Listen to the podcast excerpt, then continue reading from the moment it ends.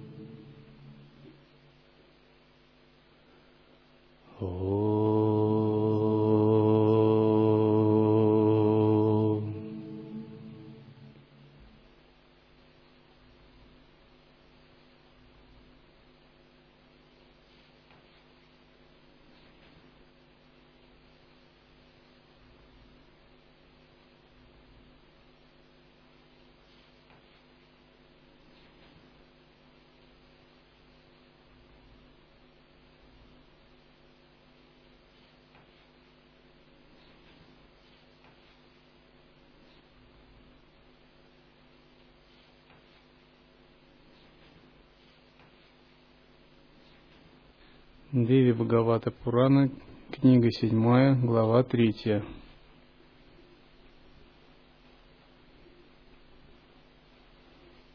Лицезрение вселенского образа.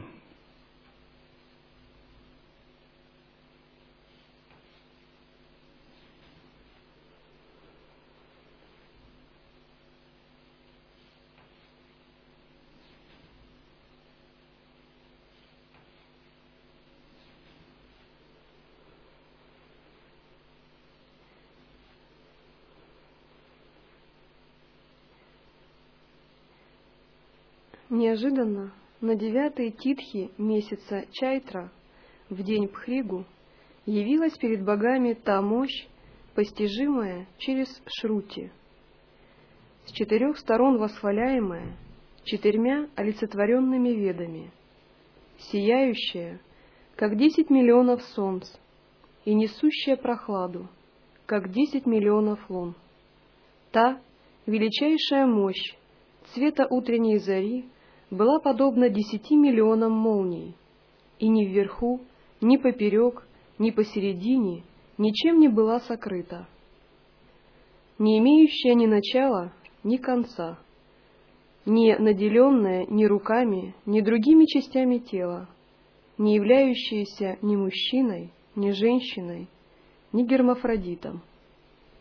Ослепленные светом, они закрыли глаза, о господин земли, а когда, обретя стойкость, открыли их, то узрели боги, то божественное, чарующее сияние, принявшим женский облик, деву, находящуюся в паре цветущей юности, чрезвычайно прекрасную в членах, с высокими и полными грудями, соперничающими по красоте с бутонами лотоса, на чьем золотом поясе и браслетах манжи развенили колокольчики — украшенную золотыми браслетами, ангада и киюра и цепью, висящей на шее, блистающую ожерельем, состоящим из безупречных жемчужин. Волосы на голове девы сияли, подобно черным пчелам на цветках китаки. Ее прекрасные ягодицы были округлы, а на животе блестел ряд волосков. Рот красавицы был наполнен бетелем, смешанным с кусочками камфоры, а лицо лотос украшали золотые сверкающие серьги. Они узрели богиню, на лбу которой блестел полумесяц, состоящий из восьми частей, с изогнутыми бровями, с очами, подобными красному лотосу, с высоким носом и сладостными устами. Обнажающую в улыбке превосходные зубы, подобные бутонам кунды, блистающую жемчужным ожерельем, увенчанную диадемой из драгоценных камней, серьгами, сделанными в форме полумесяца, с блестящими локонами, убранными венком из цветов, с бинду, нанесенным на лоб кашмирской кункумой, обладающую сверкающими очами, с четырьмя руками, держащими петлю стрекала и делающими жесты преподнесения даров и бесстрашие трехокую, одетую в красное платье, блистающую, как цветок гранатового дерева.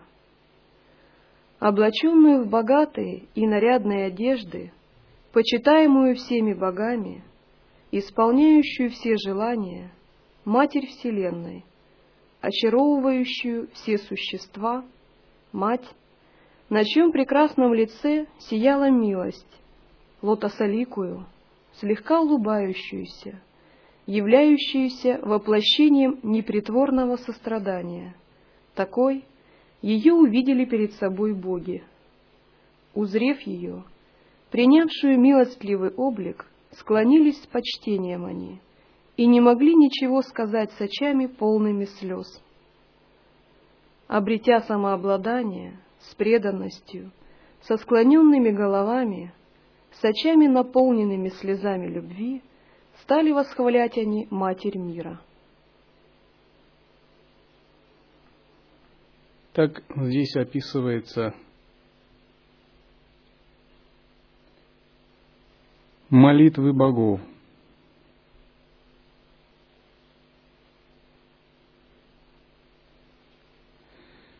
Великий Асур по имени Тарака, получивший дар от Брахма, овладел тремя мирами и стал притеснять богов. Согласно пророчеству, боги не имели над ним власти, потому что он был благословлен силой Брахма. И только рожденный законно сын от Шивы мог его убить. И поскольку у Шивы не было сына, говорится, что Асур Тарака громко кричал и вопил от радости. Заняв пост повелителя Вселенной и притесняя богов. Когда боги, войдя в Самадхи, отправились к Вишну, он рассказал им средства, как победить Тараку – И он сказал, что вам нужно медитировать на вселенскую шакти. Вам нужно призывать ее, у вас нет другого выхода, как призвать еще большую шакти, чтобы она дала вам благословение одолеть демона Тараку. И он сказал, что сейчас вас э, вселенская сила оставила из-за вашего недальновидного поведения. Вы сделали ошибки, поэтому в вашем мире нарушилась гармония. И после этого боги начали приносить жертвоприношения, взяли на себя суровые обеты. Некоторые погрузились в самадхи, другие призывали богини, начитывая мантру, третьи читали э, призывающие гимны – Некоторые повторяли ее имена, читая кавачи. Медитируя на мантру Хрим, они совершали пуджу, и так прошло много лет. И после этого, в ответ на их тапос и их молитву, явилась богиня, то есть Брахман, олицетворяющий вселенскую энергию.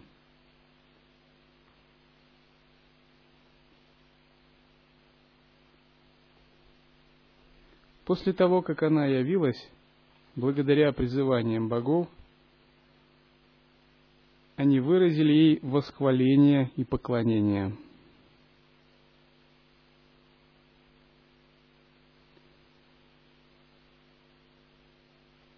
Когда богиня описывается в облике прекрасной девушки, это ничего не значит.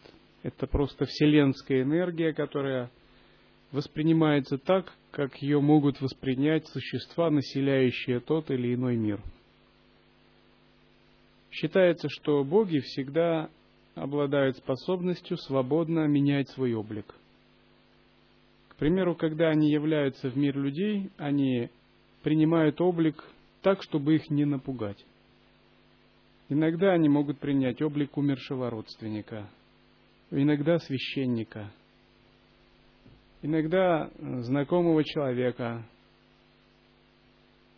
Если боги посещают мир Асуров, они принимают облик Асуров. Если они посещают облик нижних миров и демонов, они принимают демонический облик. Но, по сути, они свободно могут менять форму.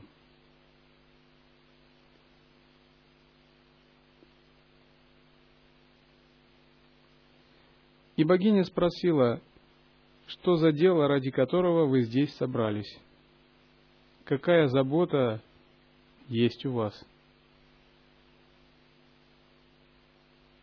И боги сказали, что повелитель Асуров Тарака угнетает нашу вселенную день и ночь. И от руки сына Шивы ему предначертана Брахмой смерть. Но у Шивы нет супруги, и значит и сына тоже нет. И они вознесли ей молитвы, чтобы она приняла тело супруги Шивы. И выслушав их, богиня сказала, что моя энергия, зовущаяся Гаури, то есть моя манифестация, будет дочерью этого великого Риши. Боги, в отличие от людей, не имеют ограничений. И богиня может стать супругой Шивы, ей не нужно приходить в дом к ее родителям или проходить венчание, затем э, выполнять обязанности домохозяйки после брака. Богиня просто испустила часть своей энергии, манифестацию, и произвела собственный иллюзорный образ, голограмму, которая сгустилась и приняла нужный облик, и вложила в нее собственную часть самоосознания и наделила ее намерением, санкальпой, так, чтобы она могла действовать самостоятельно с определенной миссией. Такие существа, являющиеся воплощениями богов, называются авеши – Некоторые их называют также шакти авиша аватары, то есть существа, наделенные особыми полномочиями. К примеру, в мире людей великие святые считаются шакти авеши аватарами. Они рожденные не сами по себе, а являются эманациями или манифестациями богов. Они могут скрывать себя до определенного времени, а когда это необходимо, они себя раскрывают. Изначально с самого рождения у них не такое сознание, как у людей. Они не живут, скорее играют.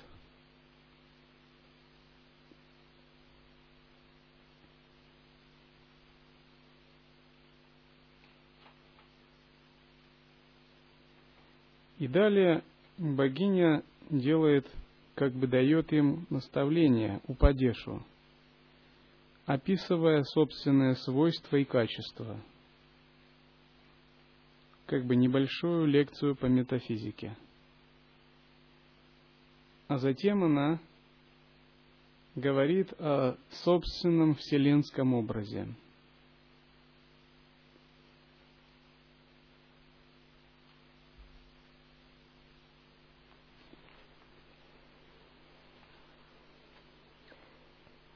Богиня сказала, «Моей, Майя Шакти, создан весь этот мир – полный движущегося и неподвижного.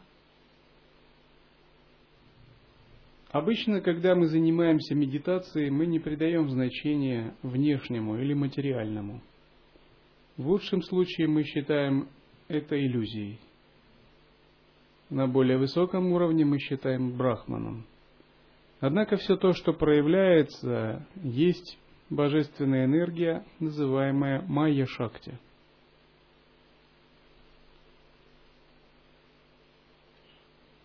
В действительности, эта майя не есть нечто отдельное от меня. С точки зрения эмпирической подлинности, она известна как авидия, майя. С точки зрения же истинной сущности, есть только истинная сущность. Итак, с точки зрения чувственного опыта, внешняя энергия майя шакти является авидией – то есть заблуждением, то, что вводит живых существ в заблуждение. Когда мы желаем понять смысл Адвайты, нам нужно важно разобраться, как относиться к Майе.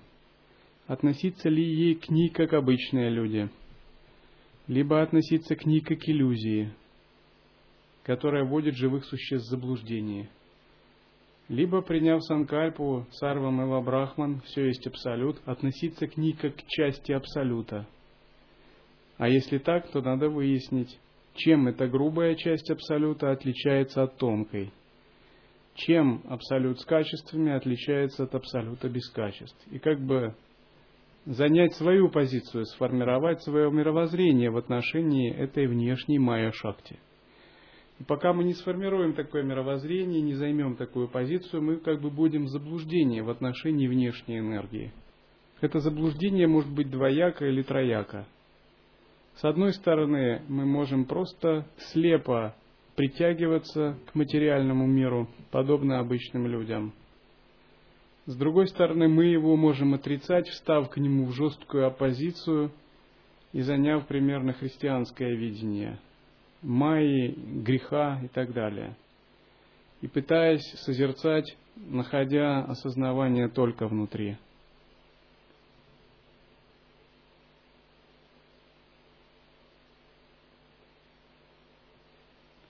Когда мы решаем этот вопрос взаимоотношений с внешней энергией, то вообще в традиции учения мы говорим, что это вопрос осознанности это не столько вопрос философии и теории, а вопрос правильного созерцания. Под правильным созерцанием здесь имеется в виду не атмавичара и не поддержание внимательности, а умение интегрироваться, объединяться. Другими словами, когда я правильно созерцаю, у меня нет позиции по отношению к материи.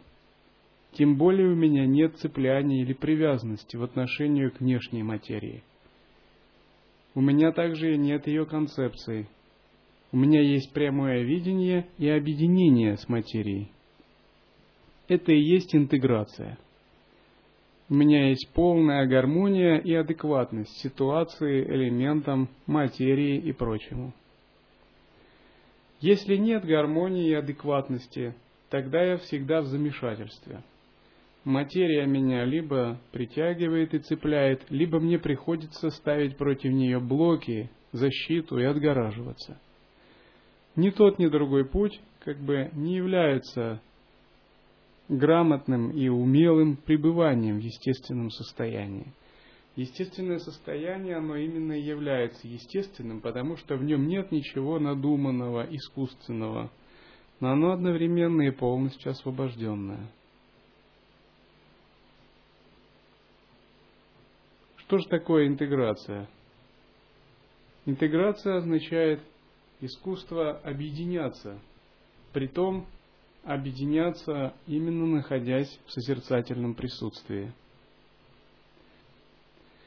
Есть сложные как бы э, методы или наставления по искусству объединения. К ним относятся камакала, большой ветер, танец в пространстве, учение «Мать кормит сына», учение о вторичных причинах. Все это высший пилотаж, как бы со временем, который вам становится ясным.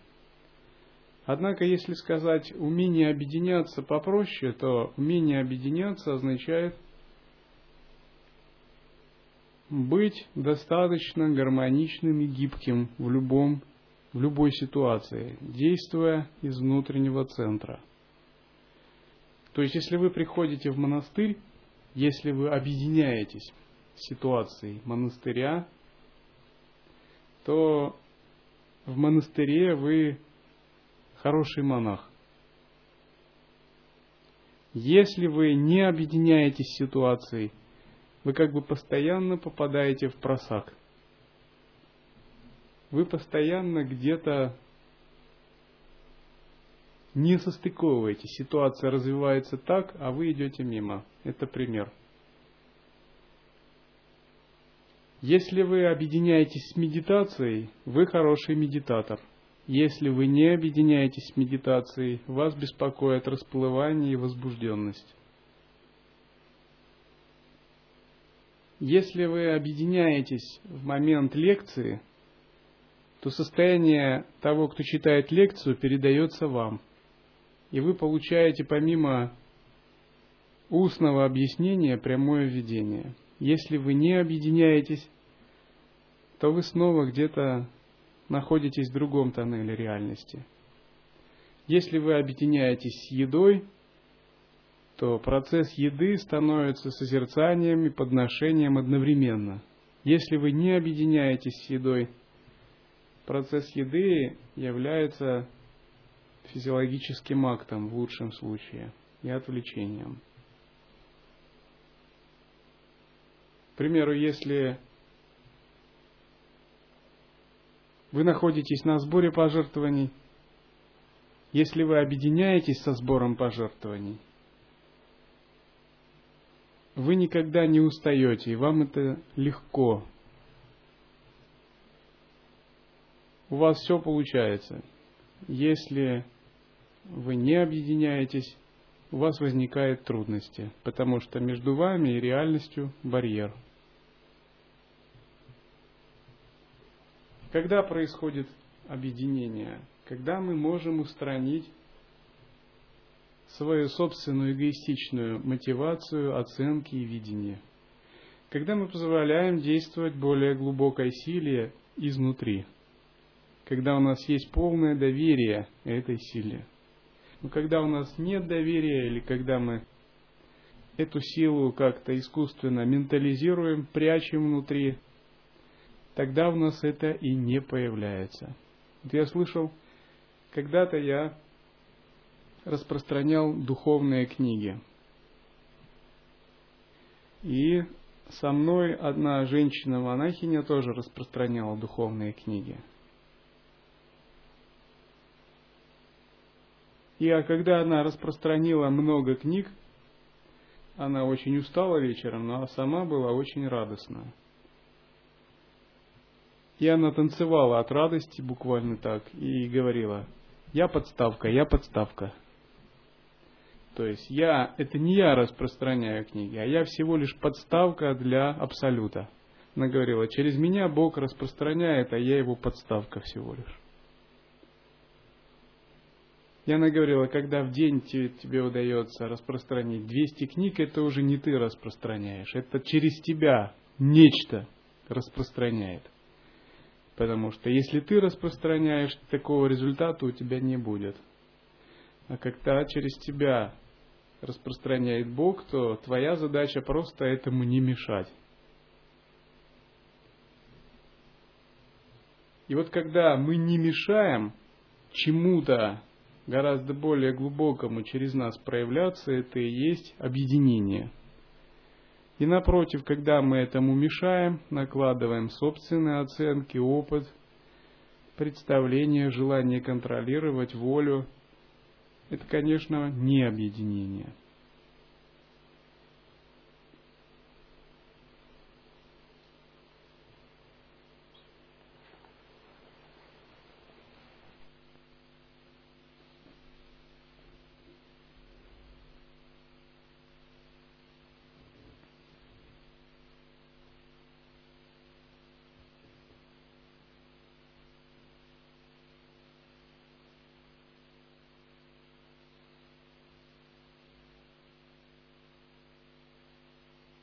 어,